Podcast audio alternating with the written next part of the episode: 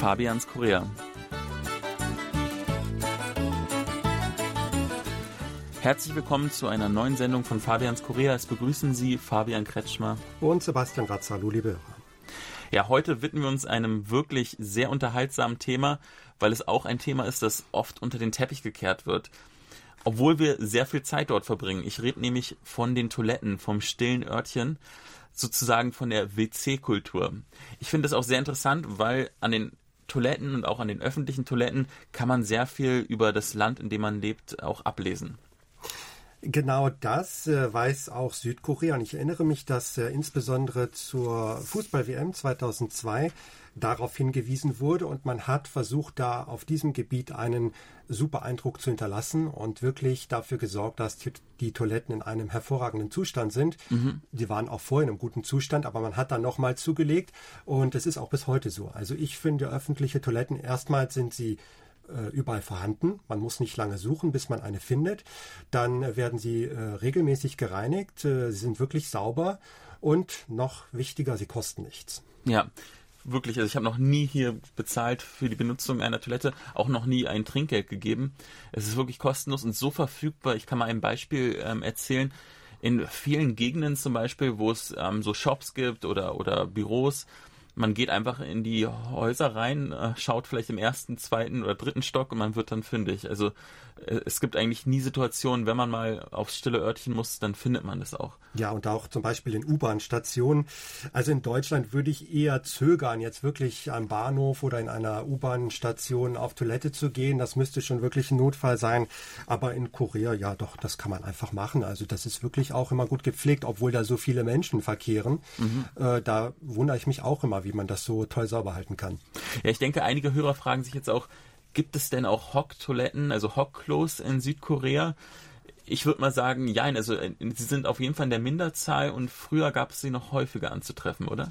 Ja, die findet man auch heute noch auf dem Land recht häufig. Ja. Ähm, und auch äh, eigentlich in modernen Toiletten, auch in Seoul. Also mindestens ein oder zwei davon gibt es immer noch, weil, glaube ich, viele das einfach bevorzugen. Mhm. Ähm, aber die anderen sind äh, einfach die westlichen Toiletten, wie man sie kennt. Also diese Hockklos haben natürlich auch einige Vorteile. Das wissen vielleicht manche auch gar nicht.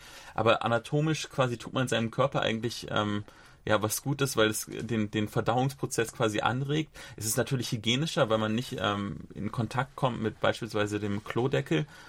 Aber der große Nachteil für viele, die es nicht gewohnt sind, es ist relativ unangenehm. Also man, man kommt mit seinen Kniemuskulatur so ein bisschen in Bedrängnis. Wenn es quasi keine Stange gibt, wo man sich festhalten kann, dann ist es auf jeden Fall manchmal auch ein bisschen ein wackeliges Unterfangen. Ja, mir sind die westlichen Toiletten auch lieber und vielleicht ist dir das mal aufgefallen. Es gibt da so häufig, wenn man sich auf so einer Toilette befindet, da gibt's diesen Aufkleber an der Tür und da kann man erkennen, äh, da wird gezeigt, dass man sich also nicht auf die Klobrille stellen darf, ja. weil wahrscheinlich also manche diese Toilette benutzen wie diese Hocktoilette. Ja. Also das amüsiert mich immer noch so ein bisschen. Ähm, also generell bei diesen westlichen Toiletten, die es ähm, in den meisten Bürogebäuden gibt hier in Korea, muss man sagen, dass sie viel, viel, vielfältiger und sind in, im Vergleich jetzt zu Deutschland. In Deutschland hat sich ja nicht viel getan in den letzten Jahrzehnten bei Toiletten. In Korea gibt es jede Menge Hightech-Trends und neue Entwicklungen. Ich sage jetzt mal ein Beispiel. Viele Toiletten haben gerade im Winter sehr praktisch eine Sitzheizung, die kann man erheizen. Dann gibt es die Funktion zum Bidet. Vielleicht erklärst du mal kurz, was ein Bidet ist. BDs, ja, es erklärt sich, glaube ich, von selbst. Also die gibt's häufig in Korea auch, mhm. gerade in den privaten Haushalten. Auf öffentlichen Toiletten eher weniger. Aber da kann man eben noch mal mit einem Wasserstrahl so ein bisschen nachhelfen und ja. äh, reinigen untenrum. Ja. Was ich auch schon erlebt habe, ist quasi eine, eine, automatische Deckelöffnung. Da muss man quasi gar nichts mehr bedienen. Und das sind Dinge, die ich eigentlich von Deutschland her nicht so kenne. Ja, und auch automatische Spülung ist auch eigentlich Standard. Und äh, im Kaufhaus wird man auch immer Bescheid mit schöner Musik. Das finde ich auch nicht schlecht.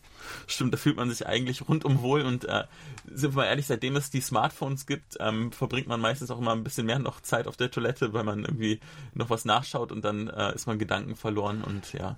Ja, das äh, passiert mir auch manchmal, das stimmt schon. Eine Besonderheit noch, äh, häufig gerade auch äh, auf dem Land oder in älteren Gebäuden wird darauf hingewiesen, dass man das Toilettenpapier nicht in die Kloschüssel werfen soll, sondern in den daneben stehenden Papierkorb. Das mhm. ist auch so eine Besonderheit in Korea. Und seit einigen Jahren sieht man auch häufig das Gegenteil davon, nämlich dass Schilder darauf hinweisen, dass man das Klopapier nicht in den Eimer werfen soll, sondern auch tatsächlich in, äh, ja, in die Spülung. Von daher ist eigentlich sehr viel gerade im Wandel. Ja, also zum Hintergrund. Früher gab es also häufiger Verstopfungen, wenn Papier in die Spülung gegeben wurde. Äh, dazu kam wohl auch, dass auch noch andere Sachen da in der Toilette entsorgt wurden, was auch zu Verstopfungen geführt hat. Und man geht jetzt dazu über, das zu ändern, auch weil man kann sich vorstellen, wenn also das benutzte Toilettenpapier in einem Mülleimer gelagert wird daneben. Es riecht schon mal so ein bisschen streng, wenn das nicht regelmäßig geleert werden kann. Und äh, deswegen ändert man das jetzt. Mhm. Aber generell auf jeden Fall Empfehlung, wenn Sie, liebe Hörer, in Korea sind, dann zögern Sie nicht, äh, eine öffentliche Toilette aufzusuchen. Das ist auf jeden Fall angenehm und meistens eine sehr saubere Angelegenheit. Und zumindest ist das nichts, worüber man sich Sorgen machen muss, wenn man Korea besucht. Also da findet man immer was in jeder Notlage. Vielen Dank fürs Zuhören und bis zum nächsten Mal. Es verabschieden sich Fabian Kretschmer und Sebastian Ratz auf Wiederhören.